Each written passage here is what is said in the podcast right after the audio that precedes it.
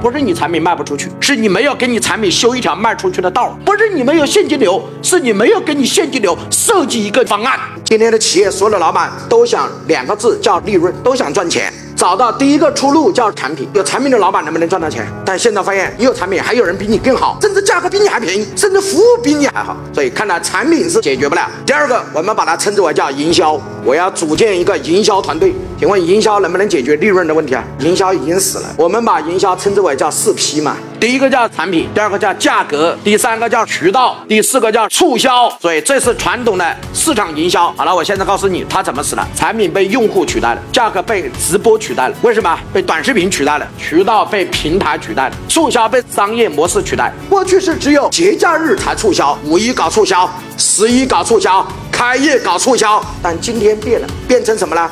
用商业模式来讲，天天都是促销，所以你看，营销已经解决不了。第二，靠管理，主要向松下幸之助学习，要把干毛巾都要把它拧出水来。老板现在还拧不拧得出来了？拧不出来了。所以你看，这些路径都说明利润已死。所以这个时候，我们必须要找到解决方案。所以，如果今天不找解决方案，我们就无法解决我们今天的问题。一句话，四个字叫转型升级。那怎样才能转型升级？两个字叫学习。那如何学？学？什么呢？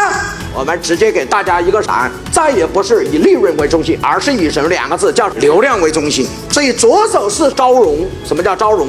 招商和融资？右手是你要设计你这个行业独特的商业模式，找到新的盈利增长点，然后通过你来把它变现。所以老板缺现金流，就是缺一个招融的具体方案。为什么方案设计不出来？因为你不知道盈利的二十七种方法，你只知道一个产品的什么差价差，其他的一概不知道。王老师教大家如何回去立刻马上可以用。老板来我这儿上课，我得跟你要带一套东西回去啊。你上课上了多好，跟你交的学费没啥关系，就好像是几百块钱的课程，不是的。王老师的课程比你在外面听三万、听五万的课程都还值钱，你交学费没啥关系，跟听哪个老师讲什么内容有关。